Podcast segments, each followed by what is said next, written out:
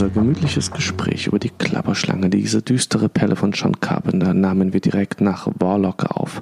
Als wir noch dachten, wir besprechen mal zwei Filme pro Folge. Wir quatschen über Lee Van Cleef, Cyberpunks, B-Movie-Darsteller, die keine sind, die Unkultur des am Handy Spielens während des Filmeschauens und kämpfen mit kurzen Verbindungsproblemen. Viel Spaß!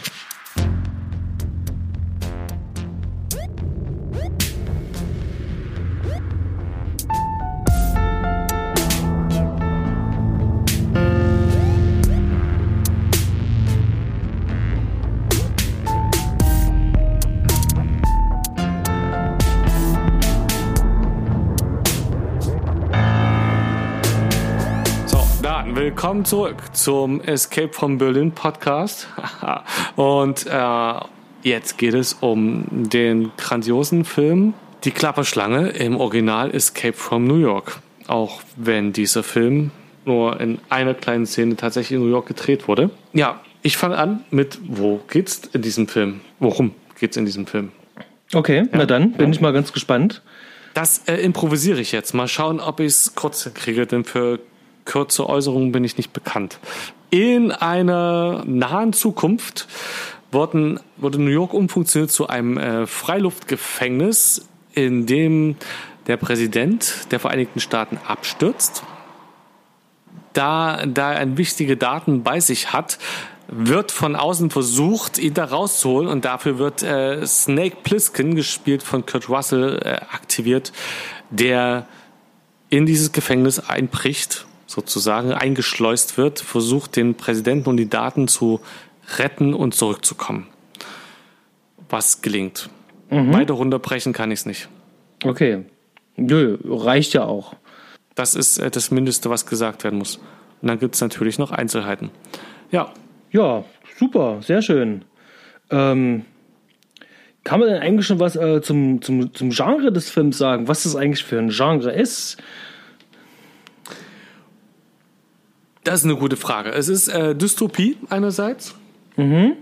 Äh, die Welt ist dunkel in dem Film und das ist auch überhaupt keine schöne Welt, in der man gern leben möchte. Zumindest nicht das, was man sieht. Denn man sieht nicht viel mehr als äh, das Gefängnis von außen, also die Wärter sozusagen von einem.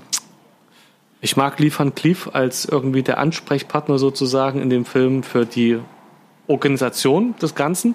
Ja. Ähm, äh, ich mag seine Präsenz und man sieht eigentlich nur diesen Apparat, wie er funktioniert. Man sieht dann das Gefängnis an sich, das kaputte New York, wie mhm. es sich da vorgestellt wird. Und einen abstürzenden Präsidenten, der aufgrund einer Weltkrise, da geht es um witzig eine Audiokassette, auf der Daten sind und ähm, zu äh, einer Energiequelle. Also auch das sehr, das sehr aktuelles Thema. Es geht um quasi alternative Energien und äh, ja, einfach dystopisch. Das ist das, das, was drüber schwebt. Und dann in dem ganzen Thriller und Actionfilm. Mhm. Siehst du noch was anderes? Also es trifft eigentlich ganz gut. Also mir ging es auch wirklich so darum, ähm, dass man vielleicht äh, dieses ganze System, in dem dieser Film spielt, ähm, das kann man wirklich sehr schön mit einer ähm, Dystopie auch einfangen. Das ist eigentlich ganz gut. Und dann ähm, macht der Film auch ganz viele gute Sachen ähm, und Kniffe, dass er ähm, über Genres sozusagen hinweg ähm, einfach eine Geschichte erzählt. Sehr einfach äh, und wirkungsvoll und sich dann ähm, viele Elemente einfach bedient. Bedient am Actionfilm, ja. ähm, ein paar Sachen aus dem Science-Fiction-Film. Es wollen Anleihen auf ähm, Agentenfilme ähm, wollen aufkommen. Und mhm. äh, man kann ja. hier auch, ähm, auch schon mit den sehr frühen Vorreitern, ähm, der Cyberpunk-Bewegung auch noch mit äh, rein, rein sehen, rein interpretieren. Ja. ja. Ich weiß, dass in dem Fall ähm, sogar auch, dass das in dem Fall auch wirklich ein gängiger Vertreter ist, der hier auch mit aufgezählt wird. Also wird auch wirklich dem Ganzen ähm, zugeordnet. Ähm, zeitgleich auch ähm, ein Jahr später kam ja schon Blade Runner raus. Ähm, sozusagen ähnliches Setting irgendwo in der Zukunft, sehr dystopisch, ähm, totalitäres äh, Regime. Ja. Und ja, ja. Das äh, ist ein Genre, wo, wo das, äh, also eine Zeit, wo das ja auch Alien war ja vorher, äh, Alien war nur ein bisschen weiter vorher auch schon düster. Ähm, witziger Fun Fact, den ich jetzt gleich, weil du schon Blade Runner sagst, für das Set, was die gebaut haben, irgendwie die, ähm, ich glaube nicht, die, die Modelle, Modelle, die sie für dieses New York, diese Gefängnisstadt gebaut haben, wurden für Blade Runner wieder benutzt und einfach nur neu angemalt. Mhm. Passt jetzt einfach nur rein. Musste ich gleich anbringen. Ganz genau. Und wer hat äh, das Set-Design äh, mitgemacht hier bei ja. dem Film?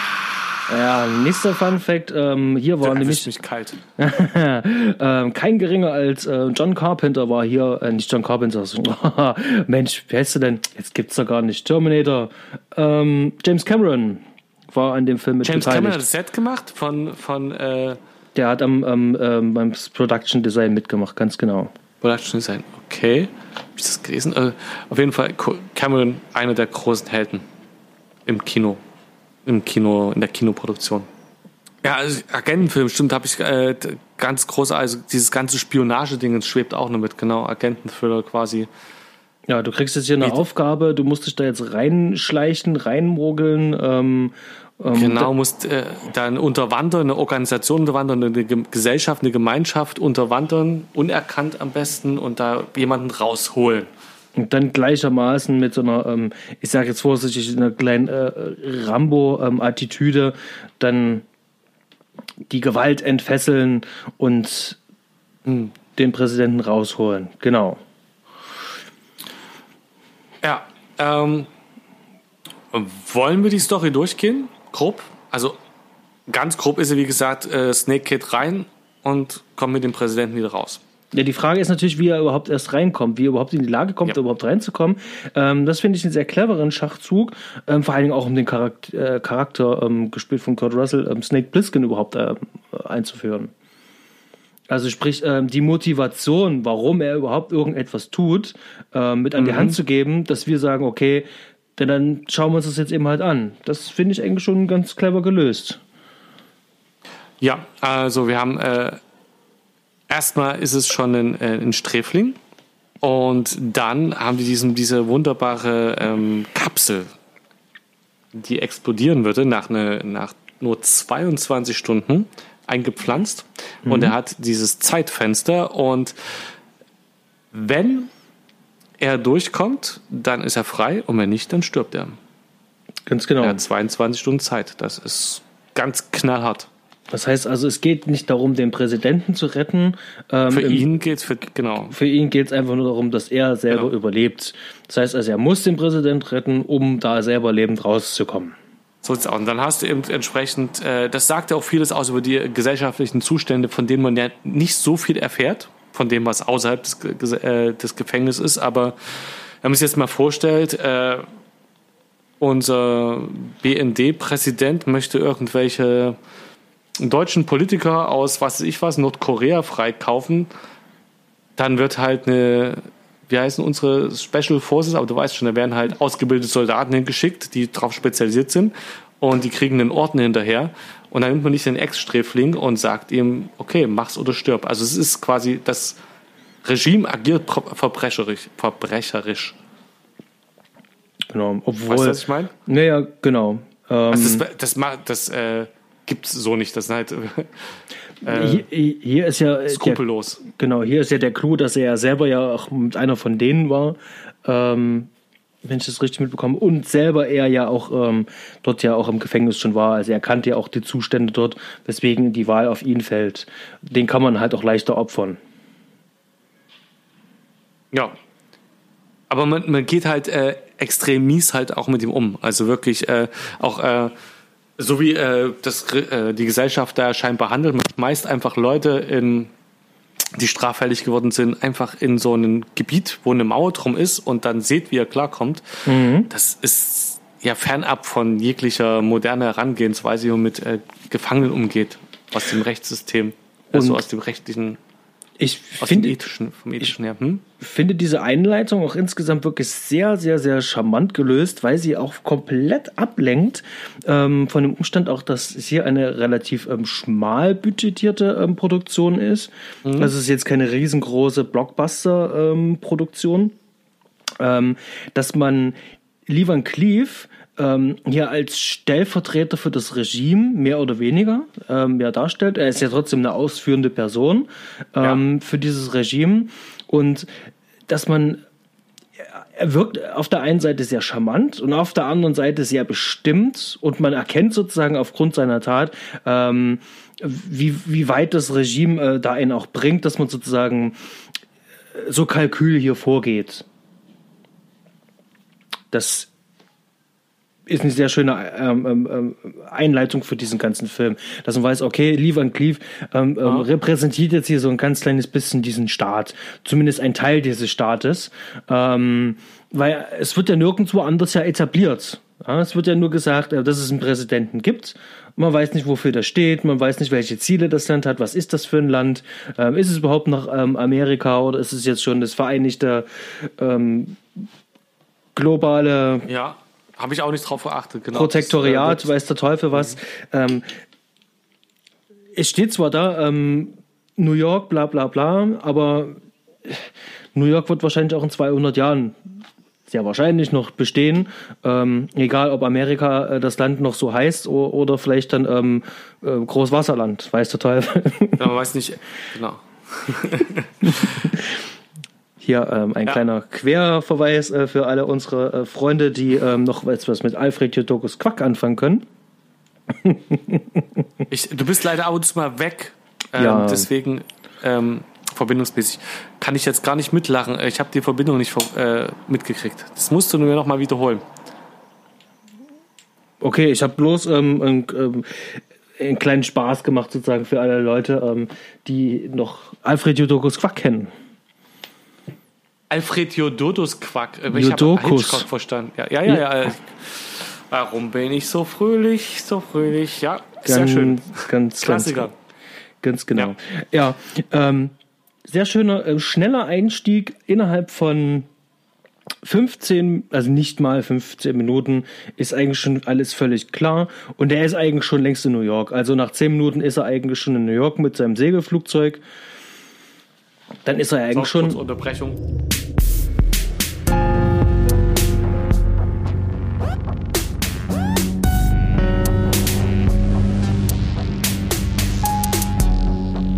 Nach einer kleinen Unterbrechung zurück. Wir haben die Exposition erklärt und die ist großartig, deiner Meinung nach. Ja, es geht halt sehr schnell. Ähm, der Film ähm, ähm, nimmt sehr schnell Fahrt auf äh, und man merkt auch ganz, ganz, ganz klar, in welche Richtung das geht und welchen Film ähm, Carpenter da inszenieren möchte, was er da zeigen möchte. Ja. Ähm, der möchte sozusagen, für ihn ist der Weg wichtig. Äh, welchen Weg geht der Film, um an das Ziel zu kommen? Und er möchte so viel wie möglich von diesem Weg zeigen. Also die Interaktion mit allen beteiligten Figuren, die da drinnen vorkommen, ähm, die strategisch aufgebaut sind. Also es kommt mir manchmal auch wirklich vor wie so ein Brettspiel. Ähm, die haben sozusagen ähm, ihre bestimmten äh, Phasen. Das ist äh, vielleicht auch ähnlich wie bei einem Computerspiel. Du hast einen Checkpoint ja. erledigt, du kommst zum nächsten und dann zum nächsten und zum nächsten. Ähm, und das Ganze ist auch schön gestaffelt. Ja? Mit äh, ähm, dem ähm, Auftritt von Isaac Hayes dann als Duke so mit äh, in, in, einem eigenen Thema. Äh, das, das ist sehr schön gemacht. Ja. Ja. Im Grunde, ja, ähm, die Details weiß ich gar nicht, ob man auf die so eingehen muss in dem Film, weil du hast es im Grunde super zusammengefasst. Es ist ein, es geht um den Weg, den Snake gehen muss, um äh, wieder rauszukommen. Und wie er sich durch New York durchkämpft, durch das Gefängnis wie zu mhm. ihm er Kontakt aufnehmen muss, um halt letztendlich sein Leben zu retten, bevor die Kapsel äh, explodiert. Genau. Ja. Ähm, ich persönlich hätte jetzt zur Story an sich da nicht viel mehr zu sagen. Das ist was, das muss man gucken, das sind viele Details.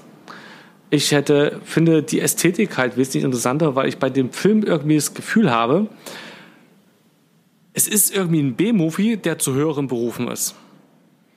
Mhm. Ja, das, weißt du, äh, was, das, ich, weißt du, was ich meine? Ist, ähm, ich sehe das, ich sehe das ähnlich. Ähm, ich, es ist eigentlich genau das, äh, das Gegenteil so ein bisschen zu, zu Warlock, kann man mal sagen. Es ist halt ein, äh, es ist auch, äh, es ist vom Budget her und von den Möglichkeiten hat, ist es halt ein B-Movie, aber da sind so viele Sachen richtig gelaufen. Ja. Äh, und gut durchdacht und gut getimt worden, ähm, gut gespielt worden vom Drehbuch her, gut, äh, das ist einfach, mit dem höheren Budget wäre der Film wahrscheinlich noch krass viel besser gewesen. Während Warlock zum Beispiel, glaube ich, mit dem höheren Budget auch nicht da wären die Effekte wahrscheinlich besser gewesen. Mhm. Ja? ja, also hier sieht man wirklich den Unterschied, zumindest merke ich das äh, für mein Empfinden. Hier sieht man wirklich den Film äh, an, dass der Regisseur den Film auch geschrieben hat. Das heißt also, er hatte mhm. ja die ganze Zeit schon äh, den Plan im Kopf, wusste ganz genau, wann, wie, wo was passiert. Und das macht es natürlich dann auch leichter in der Inszenierung, wenn jetzt zum Beispiel aufgrund von Budget einige Sachen halt nicht möglich sind, die Figuren dann sozusagen äh, in ein anderes Setting halt reinzusetzen, aber man weiß ja trotzdem, was zu tun und was wichtig ist, um sozusagen zum Ende rauszukommen. Der Film wirkt dadurch nicht ähm, aneinander geklatscht oder einzelne ähm, äh, Sequenzen miteinander verknüpft, sondern wirkt trotzdem wie aus einem Guss. Ja. Ja, absolut. Genau. ist einfach. Und ähm, man, man merkt dann äh, Carpenter, das ist auch mein ähm, mein Eindruck auch über äh, einen Großteil seines Gesamtwerks. Man merkt ihm eben halt auch an, dass es für ihn äh, sehr wichtig ist, ähm, den ähm, Film über eine funktionierende Bildsprache laufen zu lassen und ja. Das Ganze ähm, mit einem guten Fundament auszustatten. Fundament heißt also, du brauchst ein gutes Drehbuch, du brauchst die Schauspieler, die das maximal rausholen. Ähm, du machst die Musik noch dazu und dann brauchst du noch einen guten Kameramann, das Ganze ja. auch einzufangen.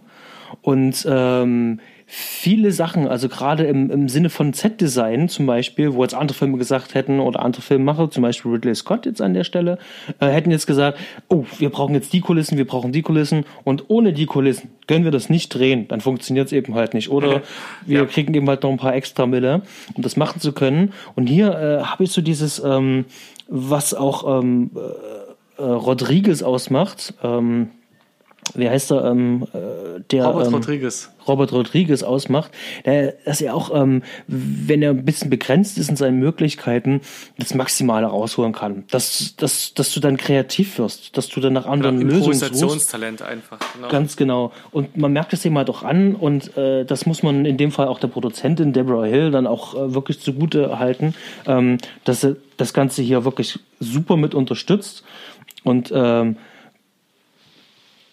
man sieht dem Film wirklich die Liebe zum Detail an. Auch wenn hier und da ähm, man erkennen kann, es gab nicht viel Budget, aber das macht den Film sehr charmant. Es fällt ähm, nicht vordergründig auf, es, es ist eher so auf den zweiten Blick so, mh, hm, aber dann hat er wieder andere Momente und Einstellungen, wo du sagst, das ist ähm, top-notch. Das ist ähm, da, da hat man die Vision des Regisseurs direkt vor Augen und der Rest wird dann eben ja. halt äh, durch, durch, durch eigene Vorstellungen ähm, aufgefüllt. Also bei mir ist es dann halt so, ich, ich will dann auch gerne, gerne mehr sehen, als äh, drinne ist. Der Film äh, lässt mir noch genügend Raum, da noch ähm, rein zu interpretieren äh, oder das mit Bildern zu ergänzen, damit die Welt ein bisschen kompletter ist. Aber das, was es mir zeigt, das, äh, äh, das ist schon es ist eigentlich genau das, was ich brauche.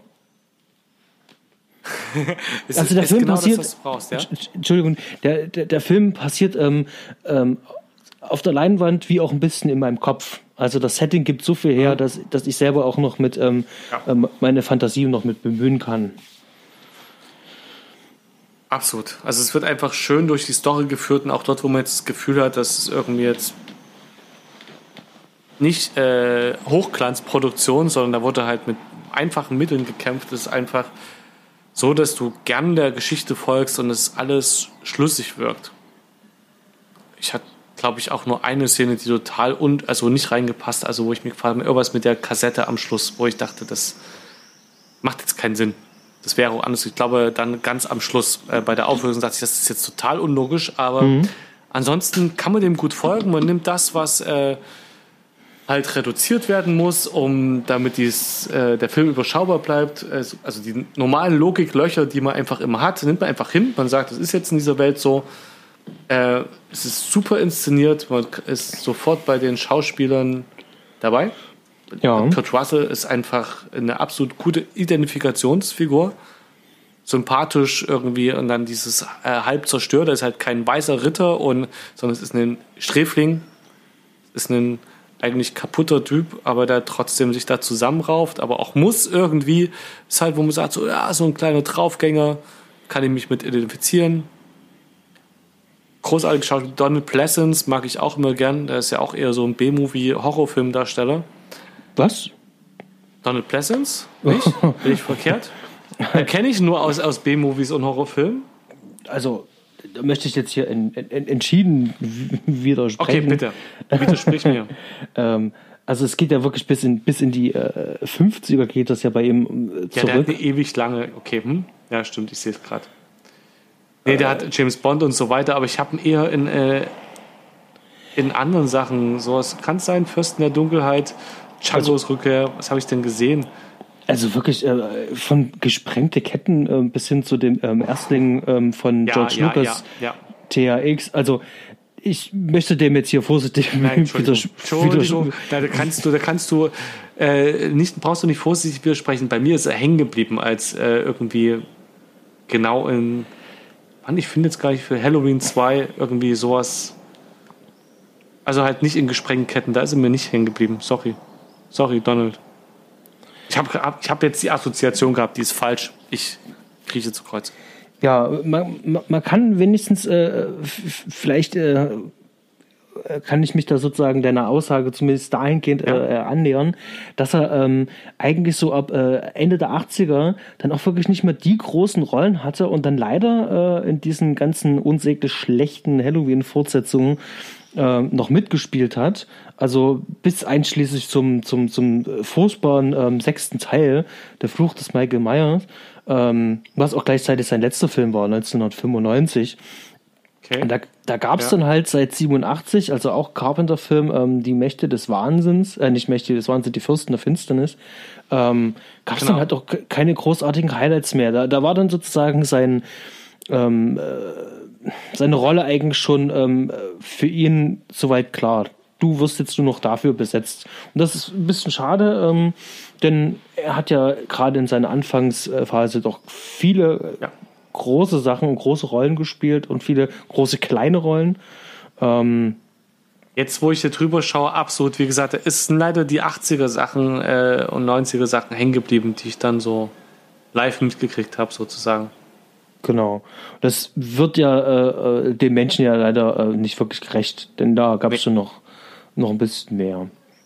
Genau. Ähm, du bist ja gerade beim Cast. Der Cast ist ja yep. wirklich von, von vorne bis hinten. Ähm, man möchte ja fast meinen, mit äh, einer gewissen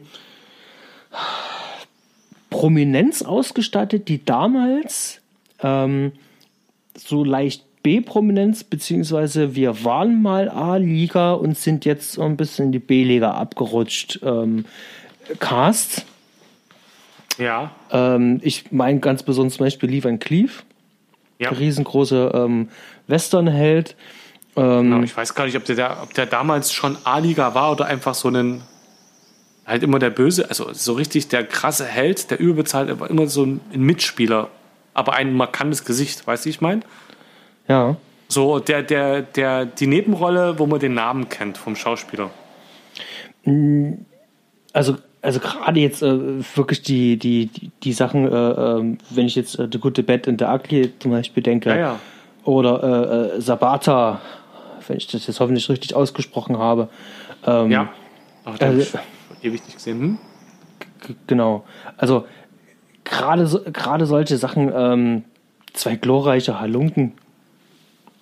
Mir ja, ja, aber die, die, die Hauptrolle war doch da jeweils dann ähm, ähm, Clint Eastwood oder also so einen ist der Kompagnon, weißt du, ich meine? Also ich weiß nicht, ob er die Gary Grant, äh, Mel Gibson A-Klasse halt nicht war, sondern weißt du, ich meine?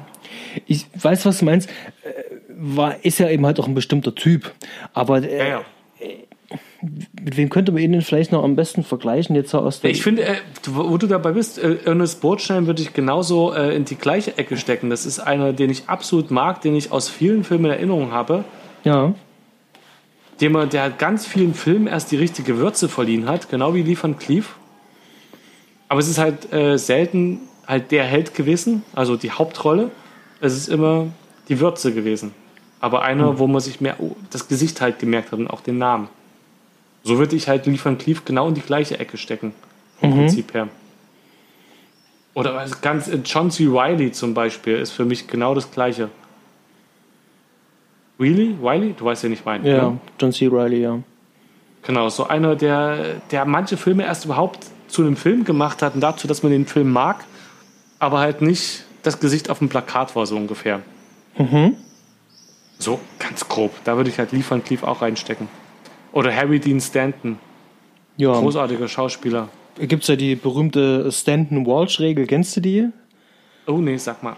Ähm, und zwar äh, ist das eine Regel, die aufgestellt worden ist, ähm, die besagt, äh, dass äh, in einem Film, in dem entweder Harry Dean Stanton oder J.T. Walsh mitspielt, ähm, prinzipiell nicht schlecht sein kann, wo die mitspielen. JD Walsh, genau, genau das gleiche, stimmt. genau. Und das ist auch so ein, ähm, äh, ähm, so ein markiger Schauspieler, ähm, den ich wirklich sehr gerne gesehen habe, gerne für den Bösen besetzt worden ist, ja, auch so gerne ja, so eine genau. Ekelrollen genau. gespielt hat. Und ähm, ja, der hat den Film auch Würze gegeben. Und Harry Dean Stanton ist halt genauso einer. Genau. Genau. Das ist ein, äh, vielleicht macht das den Film so gut, dass du keinen so richtig. Also du hast halt Kurt Russell als ein, also in seiner ersten richtigen A-Rolle sozusagen, die Superheldenrolle. Und dann so viele sehr gute Mitspieler, die einfach den Film was war, also was Funktionierendes geben. Ja. Also der Cast fühlt sich wirklich sehr gut an, aber ein Großteil ist ja auch ist ja wirklich ähm, ein typischer, ähm, äh, äh ich würde mal sagen, so, äh, Carpenter Best of. Ja, bedient sich ja sozusagen ja. bei seinen eigenen Schauspielern. Ähm, Adrian Barbeau, die mitspielt, ja. ähm, auch seine Frau damals auch noch gewesen, hat auch schon vorher bei ähm, The Fog mitgespielt. Mhm. Ähm, Donald Pleasance hatte in Halloween gespielt. Ähm, mit Kurt Russell hatte er schon zusammengearbeitet und zwar äh, hat er diesen Fernsehfilm ähm, über Elvis gemacht. Da hatten die schon Wie zusammen. Heißt Wie heißt der Film? Der? Äh, na, über, El über Elvis Presley. Äh, ach, über Elvis hast du gesagt. Äh, der Film, der einfach nur Elvis hieß, ne? Ähm, ich schaue gerade mal fix nach, wie der hieß. Elvis hieß der, genau, Fernsehfilm. Mhm. Mhm. Genau. Ähm, dann hat er, wenn ich das richtig sehe, ach genau, Tom Atkins. In, in, in, in die, wirklich jedem Film spielt Tom Atkins mit. Von, Und auch in, äh, von unserer äh, Bonusfolge war der im Weapon Teil 1. Halt war der. Stimmt. Ähm, der ähm, Myrto beauftragt, seine Tochter da hier ähm, genau. zu äh, rächen oder wie auch immer. Mhm, mhm, ja. Mhm. ja. Genau. Ähm, Tom, ja, in den 80ern war der überall dabei. Mhm. Genau. Ähm, ich finde, ähm, das sind ähm, sehr offensichtliche Sachen, also ganz besonders äh, der Cast, äh, äh, die, die Art und Weise, wie äh, Carpenter ähm, seine, seine Geschichten erzählt. Was ich äh, sehr wichtig und äh, erwähnenswert finde, ist natürlich auch die Art und Weise, wie es eingefangen wird. Also sprich, die Kamera. Ähm, ich finde ja wirklich bis, ähm, ähm, bis zu dem Zeitpunkt, ähm, wo Carpenter mit Candy, mit Dean Candy, der auch hier die Kamera gemacht hat und zusammengearbeitet hatte, ja. waren die ähm, Filme wirklich auf so einer, hatten die so dieses A-Liga-Niveau. Das war die Arbeit, die Kameraarbeit von, von Dean Candy äh, ist sozusagen das riesengroße Ding. Du, du bekommst es eigentlich gar nicht mit. Du merkst aber nur, dass der Film mhm. was ähm, äh, sehr was Edles hat. So einen ganz äh, ähm, cineastischen, ja. so richtig filmischen Look. Und das, das, das macht hier ähm, die, die Arbeit von, von Dean Candy, der auch wirklich sehr viel mit auf den Weg gebracht hat, was ähm, Kameratechnik betrifft. Ähm, und das, äh, du, dir sagt bestimmt eine Steadicam was. Ja, ja, klar. Die äh. Vielleicht magst du es ja für unsere Mithörer erklären. Naja, also ein Gerät, um eine Kamera sozusagen freischwebend ähm, transportieren zu können, ähm, damit man sozusagen keine Verwackler hat. Also eine Apparatur. Die große Befreiung, äh, die Erfindung der Steadicam, dass man die Kamera, diese schweren Geräte nicht mehr auf Schienen fahren musste und Schienen verlegen musste und die ganze Kameraführung auf diese schweren Kameras halt auslegen musste, sondern auf einmal kann einer damit rumrennen. Genau, und dadurch sind natürlich äh, andere Perspektiven möglich. Ähm, das, die Interaktion im Raum ist dadurch möglich. Du kannst den Raum besser erschließen. Du kannst über eine Einstellung sozusagen ganz viel äh, im Raum ausmachen. Und genau das macht er. Also ich finde den, den, die, die Mix, die Mixtur aus Steadicam und ganz wenigen ähm, Stativaufnahmen beziehungsweise ähm, Dolly Shots, also in dem Fall mit Schienen gearbeitet haben. Diese Mixtur mhm. finde ich wirklich ähm, sehr gut. Und ähm, wenn ich das recht in Erinnerung habe, ist hier wirklich ein größter Teil mit Steadicam gearbeitet worden. Und ähm, mhm. das ist gut für die Action, weil sie eben halt mitgeht. Du bist die ganze Zeit immer an den Figuren dran, läufst mit ja. und äh, dann fällt es auch äh, leichter in die nächste Szene reinzukommen. Ist halt, äh, zu, da der Film ja die ganze Zeit geht es um Bewegung. Alle, in, in diesem Film gibt es eigentlich, gibt es irgendwann mal eine Szene, wo jemand einfach nur da sitzt, gibt es nicht, oder? Außer als Harry Dean Stanton da in dem, als den, glaube ich, zum ersten Mal sieht. Ansonsten ist es ja immer Bewegung. Hm, vielleicht noch am Anfang. Von Anfang an. Vielleicht noch am Anfang, aber das, mh, hm, die, die, die Kamera ist aber so, ähm, dass ja äh, die Bewegung der Schauspieler in dem Fall im Vordergrund steht. Das heißt also, du merkst die Bewegung eigentlich kaum, da du ja der Figur folgst. Und dadurch macht es die auch insgesamt auch ein bisschen ruhiger. Also wenn man sich den Film ja. mal unter dem Gesichtspunkt nochmal aus anschaut, ähm, dann kann man da vielleicht auch ganz viel ähm, ähm, äh, an guter Kameraarbeit auch mit lernen. Äh, auch ein sehr schönes Beispiel mhm. ist ähm, Pulp Fiction. Das ist auch ein sehr schönes Beispiel. Da gibt es doch die Szene, wo Butch nochmal zurück in sein Haus geht, um die Uhr zu holen, die seine Freundin vergessen hat. Ja, ja, ja. Ganz genau. Und dieser komplette Weg bis in das Haus wird komplett verfolgt mit einer Steadicam, die übrigens auch, wie er, äh, durch so ein ganz kleines Loch äh, im Zaun durchspringt. Also er springt durch so ein kleines Loch im Zaun durch, die Steadicam aber auch. Und die Einstellung ja, geht knapp zwei Minuten, da ist kein einziger Schnitt mit drinne. Und wenn man das nicht weiß, man achtet da auch gar nicht drauf. Das heißt also, es funktioniert sehr gut, hier einfach mhm. jemanden zu folgen. Es passt einfach zum Gesamtsetting. Genau. Und ja. ähm, was, was, was Dean Candy auch sehr auszeichnet, ist auch für mein Empfinden ähm, die Art und Weise, mit, mit Licht zu arbeiten. Also harte Kontraste, die äh, streckenweise an klassischen Film Noir erinnern. Ähm, mit mhm. harten Kontrasten wird gearbeitet. Ähm, viel Lichtschattenspiel. Das, ähm, da merkt man eben halt schon, der hatte, ähm, in, äh, der hatte schon größere Sachen im Hinterkopf, als nur drauf zu halten. Ähm, hat auch ganz viele Techniken sich einfallen lassen, inklu inklusive ein paar LED-Panels, die er eigens hat äh, äh, ähm, anfertigen lassen, um mhm ähm, das sieht im Film immer so aus, als hätte, ähm, äh, als, als wäre ähm, ähm, flackerndes Feuer vor dem Gesicht von ähm, vor, äh, Snake Plissken. Ähm, ist aber kein Feuer in der Nähe gewesen, sondern die haben so ein LED-Panel gehabt. Ähm, heute gibt es das überall, programmierbare LED-Panels, aber damals gab es das nicht und er hat das entwickeln lassen dafür, beziehungsweise ja. mit selber entwickelt und hat das dann auch mit eingesetzt. Und daran merken wir mal, das sind ganz viele kleine Details. Das heißt also, sehr gute Wahl, sich so einen Kameramann mit an Bord zu holen. Hätte es irgendjemand anderes, 0815 Kameramann gemacht, ähm, hätte der Film eine ganz andere Wirkung.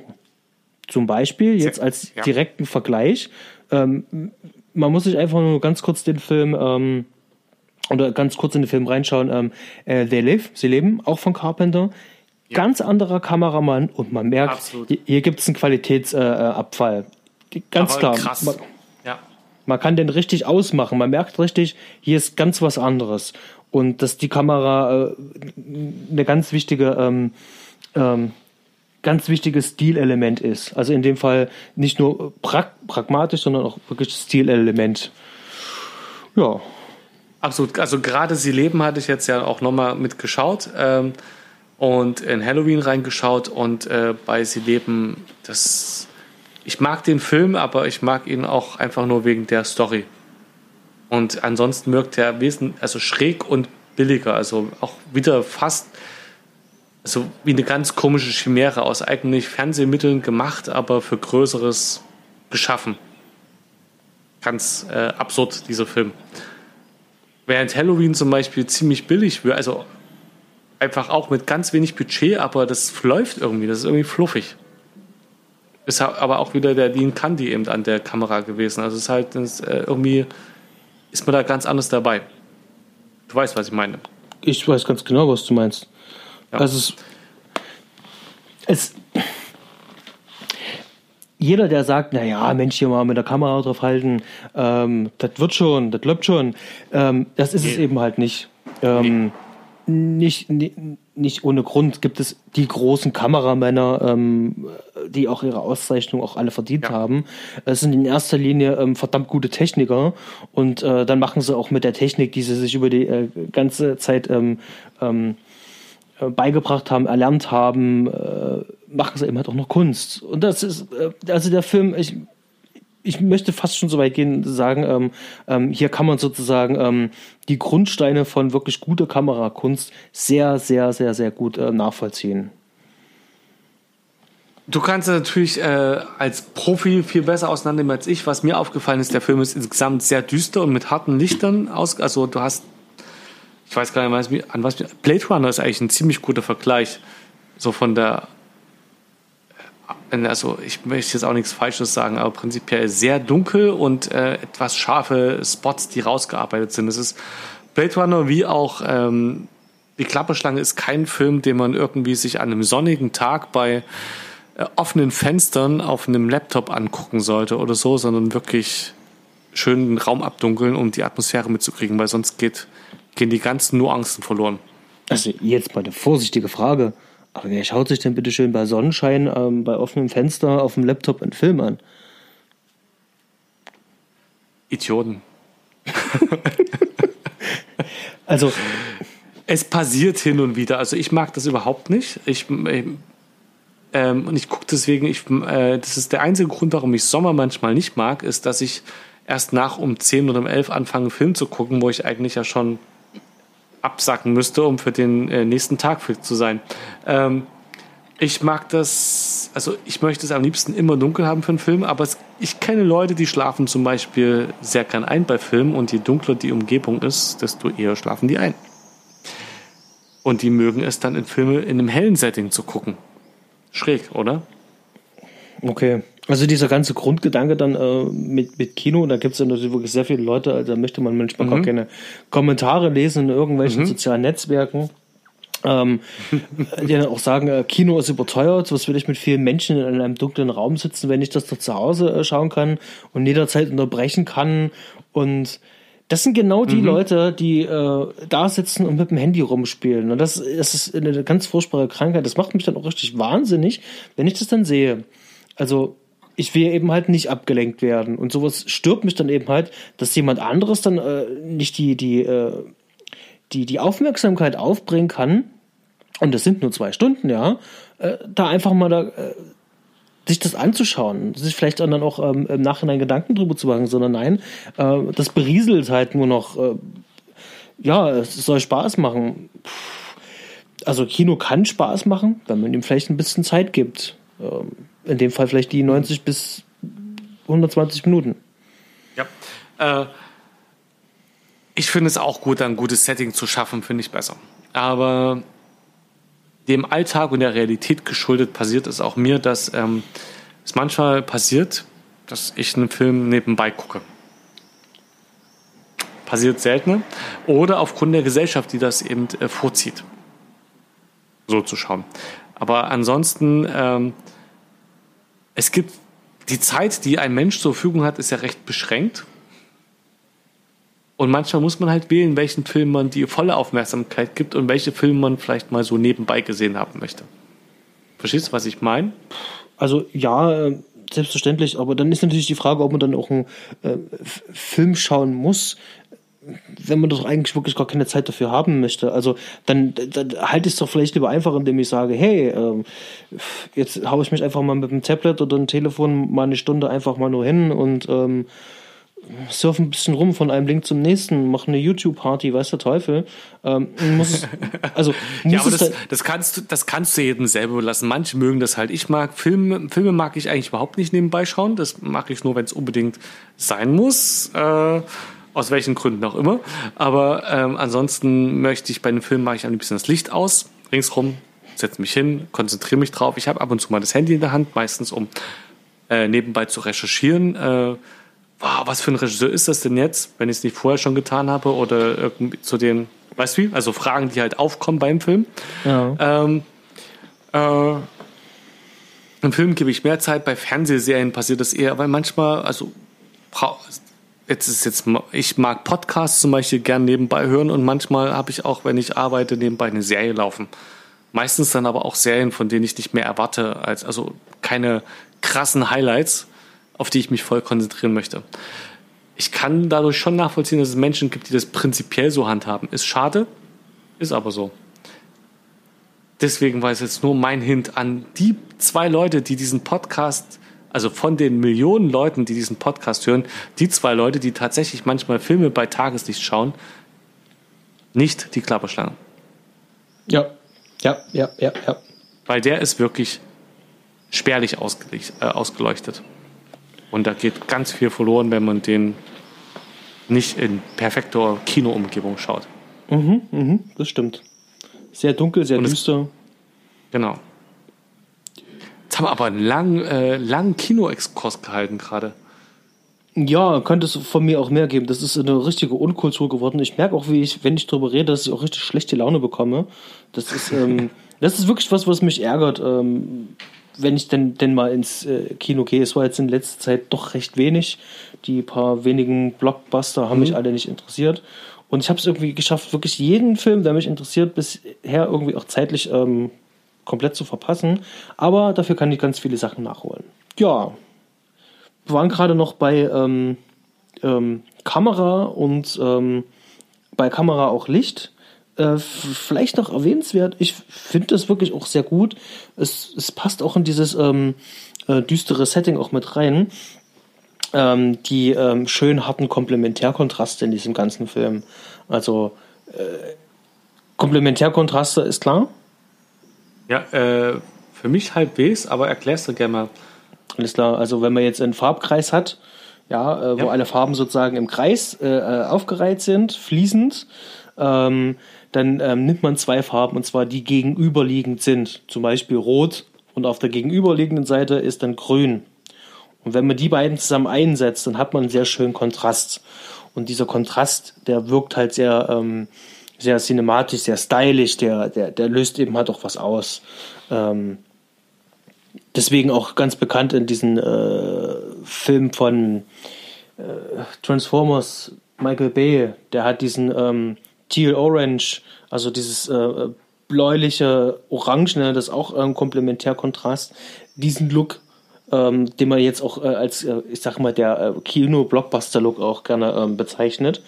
Ja. Und sowas äh, äh, ist hier in dem Film auch mit drin. Hier wird ganz viel mit Rot und Grün ähm, gearbeitet. Wenn Blau vorkommt, dann ist es ähm, für sich alleinstehend. Das finde ich auch sehr interessant.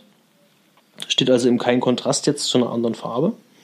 Ja. Ähm, Genau. Und allgemein, wenn dann kalte Farben zu warmen Farben. Also wenn es dann blau ist, dann ist maximal das Feuer sozusagen der Komplementärkontrast. Und wenn man sich den Film anschaut nochmal, dann merkt man es richtig. Also man sieht es, wenn man darauf achtet, dass äh, ähm, wirklich viele Einstellungen auch so aufgebaut sind. Und mhm. das, das sind alles Entscheidungen. Also wenn man dieses Gefühl hat, Mensch, dieser Film, der ist so wertig. Was, was ist es denn? Ist, ist es die Story, sind es die Schauspieler? Was ist es denn? Das sind genau solche Entscheidungen.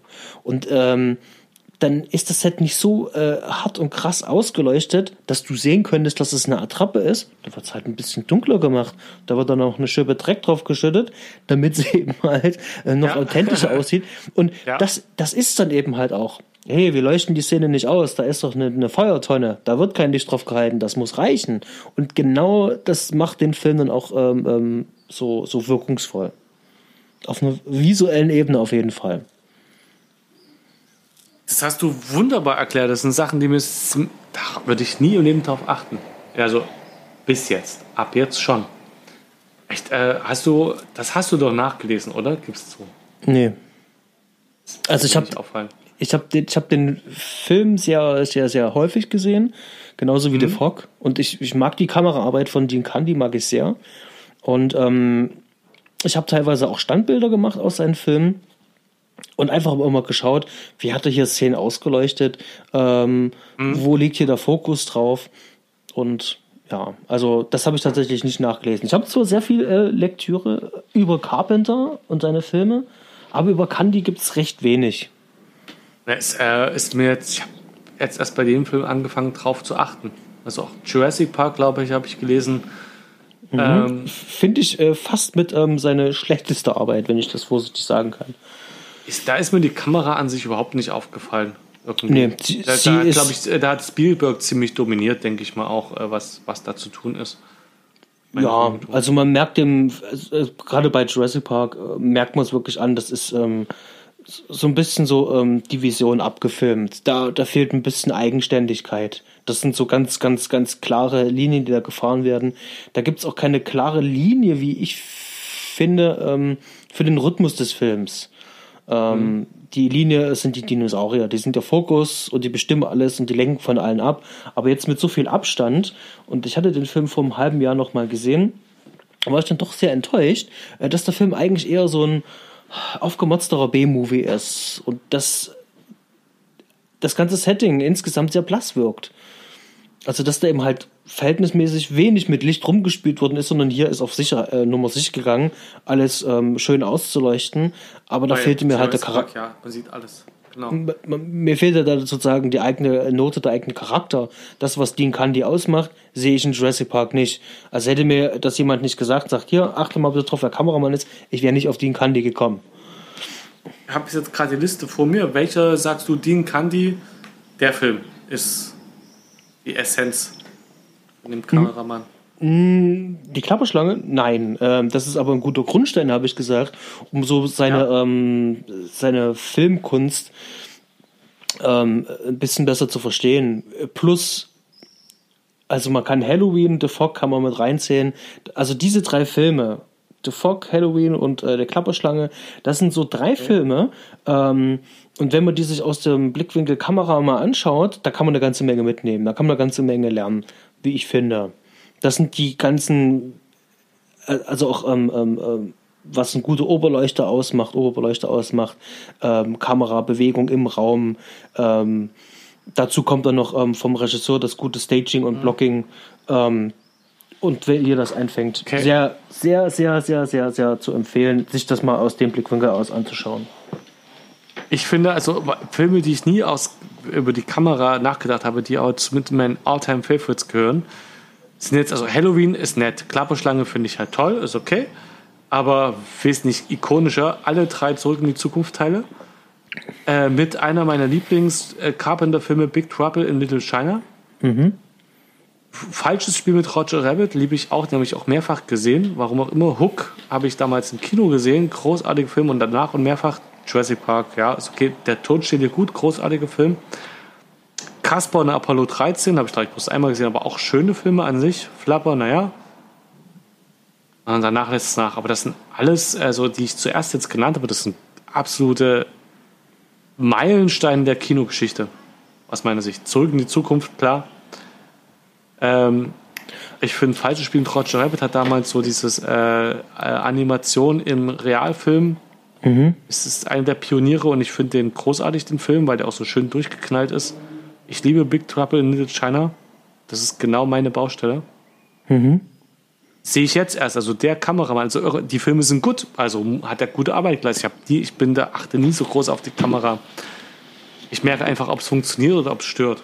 Ja, also wie ich gesagt habe, also diese drei Filme, die ich genannt habe, da ja. merkst du dann richtig so ähm, ähm, den wie er so da den Grundstein legt, wichtige Sachen macht und die komplette ja. Zusammenarbeit, alles, was er mit Robert Zemeckis macht, also die ganzen äh, ähm, Zurück in die Zukunft Filme, ja. ähm, diese ganzen Filme, das ist sozusagen seine ganze Arbeit sozusagen auf die Spitze getrieben, das ist ähm, eine Symbiose. Also wenn der Kameramann einen guten Regisseur mit an der Hand hat, der ihm auch ja. einen gewissen Freiraum lässt, aber ihn auch sozusagen in die Ideen äh, äh, die der Regisseur hat, äh, mit, mit teilhaben ja. lässt. Es ist wie, als wären die beiden miteinander ja. verschmolzen, ähm, dann ist das sehr fruchtbar. Und ich finde zum Beispiel, die Zusammenarbeit mit ähm, Spielberg klappt ja auch gar nicht. Ja, also die hatten ja auch schon Hook zusammen gedreht und dann ja. äh, Jurassic Park. Spielberg war äh, laut seiner Aussage wirklich überhaupt nicht wirklich begeistert und hat ab dem Zeitpunkt dann einen neuen Kameramann, mit dem er immer noch zusammenarbeitet. Immer noch. Mit wem arbeitet er jetzt zusammen? Er müsste eigentlich mit Kaminski zusammenarbeiten. Okay, sagt mir gar nichts. Hm? Guck zu wenig auf Kameramänner. Okay, und äh, der na, Hook und Jurassic Park haben die zusammen gemacht. Und zwischendurch hat der Spielberg dann hier Schindlers Liste gemacht. Ähm, Hook ist ja auch total poppig. Also den habe ich als Kind total gemocht. Ich wüsste, möchte den eigentlich nicht nochmal sehen. Den möchte ich in der Erinnerung behalten. Aber zurück in die Zukunft, genial. Ja, Janusz Kaminski, das ist sozusagen der, der, der, der Stammkameramann. Der Stammkameramann, okay. Äh, ja, also da, also mit Zemeckis hat es offensichtlich funktioniert. Und auch mit Carpenter. Genau. Kamera und eine gute, einfache Story, gut und dicht erzählt. Und was fehlt natürlich noch, um das Ganze zu komplettieren? Die Musik. Die hat der Herr Carpenter ja selber gemacht. Und ich kann es gar nicht einordnen und sagen, wie ähm, originell das quasi ist, was er da gemacht hat. Ich finde, man hört es immer sofort. Also es ist auf jeden Fall äh, eine Eigenart, dass er da so viel mit Synthes meist gearbeitet hat. Vielleicht ja, äh, ich habe mich nicht dazu belesen, vielleicht ja auch aufgrund der einfachen Machbarkeit, wenn man selber Musik macht, da ein bisschen, ein bisschen ist gut, aber auf äh, Synthesizer rumzuklimpern und sich das selber zusammen zu ähm, basteln, aber ja. man hört sofort und es macht Spaß. Also man ist, äh, ist irgendwie, wenn man äh, die 80er Jahre Filme guckt, ich, bei den 70ern weiß ich nicht, also sowas wie Halloween habe ich gar nicht auf die Musik geachtet, aber wenn ich, äh, wenn ich äh, Snake Plissken sehe, wenn ich die Klapperschlangen sehe und die Musik höre, denke ich, da kommt's her. Wenn ich Stranger Things gucke, da denke ich, da kommt's her. Weißt du, ich mal? Mhm. Ja, so, das, das, der hat's, ich weiß nicht, ob er es erfunden hat, aber er hat es auf jeden Fall genau richtig angewendet. Ähm, ich hatte mich heute dazu ein bisschen belesen. Ähm, ich wollte auch mal rausfinden, mit welchen Synthesizern er gearbeitet hat und bin da auf ein sehr okay, interessantes ähm, äh, Interview gestoßen. Ich habe den Synthesizer-Namen dann auch gar nicht mehr, äh, der hat mich dann nicht mehr interessiert, weil ich eben halt auf dieses Interview gestoßen bin. ähm, also eigentlich interessiert es mich ja dann doch schon, aber ich habe dann das Interview dann halt gelesen, dachte mir ach Mensch, ganz interessant, wie er die Anfänge ähm, geschildert hat, wie er dazu gekommen ist, mit dem Sinti zu arbeiten. Mhm. Er selber ist ja er eigentlich ja Musiker, spielt ja Gitarre. Um, ja. Und sein Vater hatte ja auch Musik gemacht, dadurch ist er auch mit äh, an die Musik rangekommen. Und er hat für seinen ersten Film Darkstar, brauchte er eben halt Musik. Und die konnten sich na, selbstverständlich ja keine Band oder Orchester oder sonst was leisten, ganz zu schweigen von den Möglichkeiten, das aufzunehmen. Also haben sie jemanden gesucht, der irgendwo dort in äh, San Fernando Valley dort so ein ähm, Synthesizer hatte, so einer von den ersten, die es damit gab, so diese ähm, mhm. von der Stange Modelle, ähm, sind dort hingegangen und dann den Score innerhalb von vier Stunden dort aufzunehmen, also einzuspielen und aufzunehmen und dann hatten die dann die Musik für den Film. Weil es war die einfache, einfachste und günstigste Möglichkeit, ja. den Score irgendwie Klar, richtig. Hm? Ganz genau. Und die konnten die Spur, die Spur natürlich dann auch über den Synthesizer natürlich schön doppeln. In dem Fall teilweise nicht nur doppeln, sondern auch ähm, verdreifachen, vervierfachen, damit es natürlich eine riesengroße volle Wirkung hat. Und dabei ist sozusagen dieser Sound ein bisschen entstanden, den er dann fortgeführt hat. Und ähm, er hat ja prinzipiell nicht immer alles alleine gemacht. Er hat zwar die Melodien geschrieben und auch die Arrangements, hat er auch viel Unterstützung von Alan Howard, was auch hier bei der Klapperschlange auch der Fall ist. Also Alan Howard war hier mit maßgeblich natürlich am, ja. am Sound, so wie wir den Sound hier auch haben, ähm, mit beteiligt. Aber trotzdem hat äh, es klingt halt immer gleich, wenn er es macht. Also Entschuldigung, klingt immer gleich, aber man erkennt, er hat halt hat eine Charakteristik. Also da steckt ganz viel Carpenter in der Musik bei Carpenter-Filmen drin.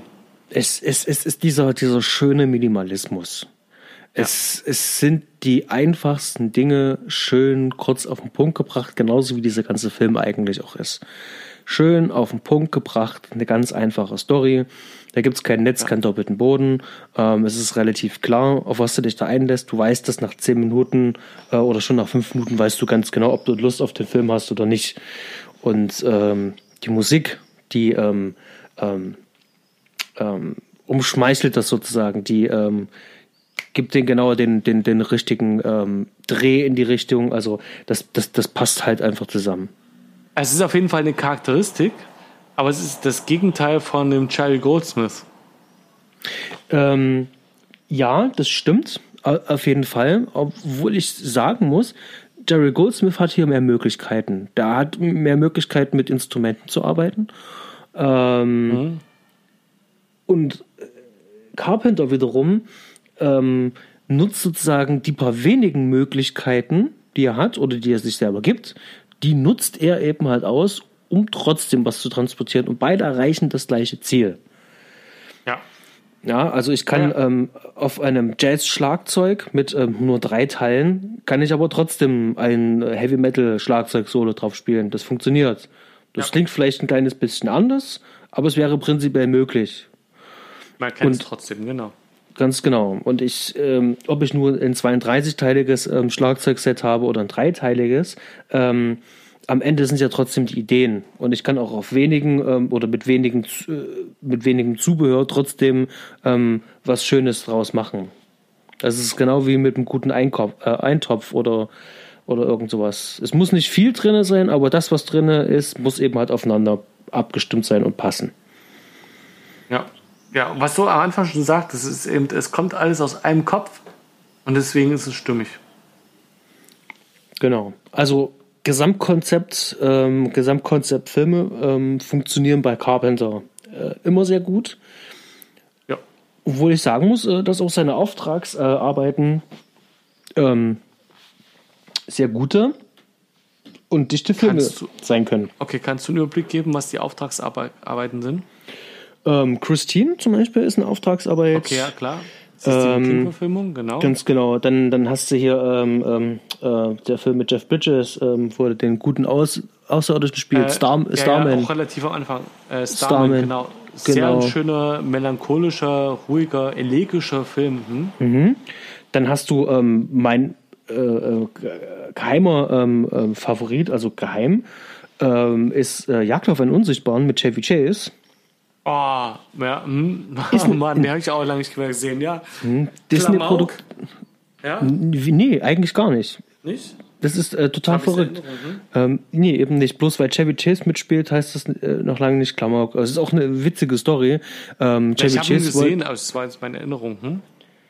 Chevy Chase wollte eine etwas ernstere Rolle spielen und äh, Carpenter wollte sich mal ein bisschen was äh, Humoristischen auseinandersetzen und beide wollten so das Gegenteil und da kommt dann halt ein sehr interessanter äh, Film bei rum, der sehr stimmig ist und ähm, verdammt gut aussieht. Ähm, ja, das sind so ein paar ähm, Tipps, wo ich sage, das sind gute Auftragsarbeiten, die er gemacht hat. Der Carpenter. Dann schließen wir doch den Carpenter ab, oder hast du noch was zu sagen?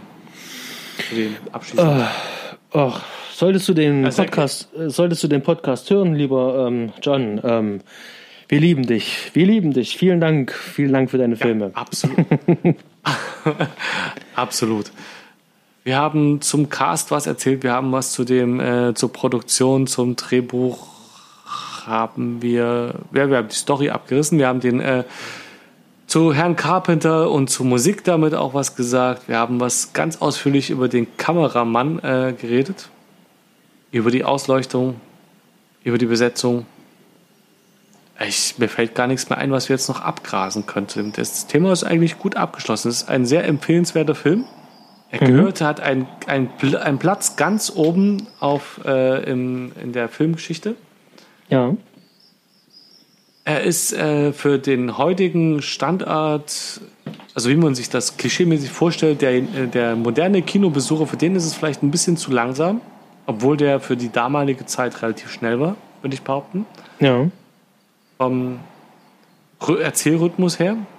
Aber man muss sich nicht groß drauf einstellen, um den Film zu mögen. Es ist kein Film, der, ich sage jetzt mal wie Apocalypse Now, bei dem man eventuell sich an den Drogendealer seiner Wahl wenden muss, um äh, die Geduld für den Film aufzubringen und ihn genießen zu können.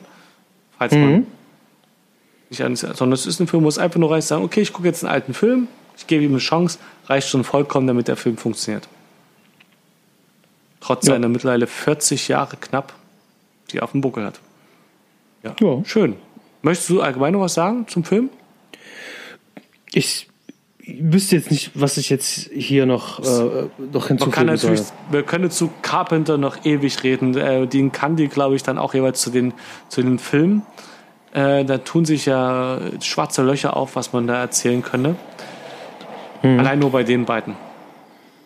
Und deine Musik. Und dann hast du Robert Rodriguez jetzt auch gerade noch aufgetan. Da fällt einem natürlich viel ein.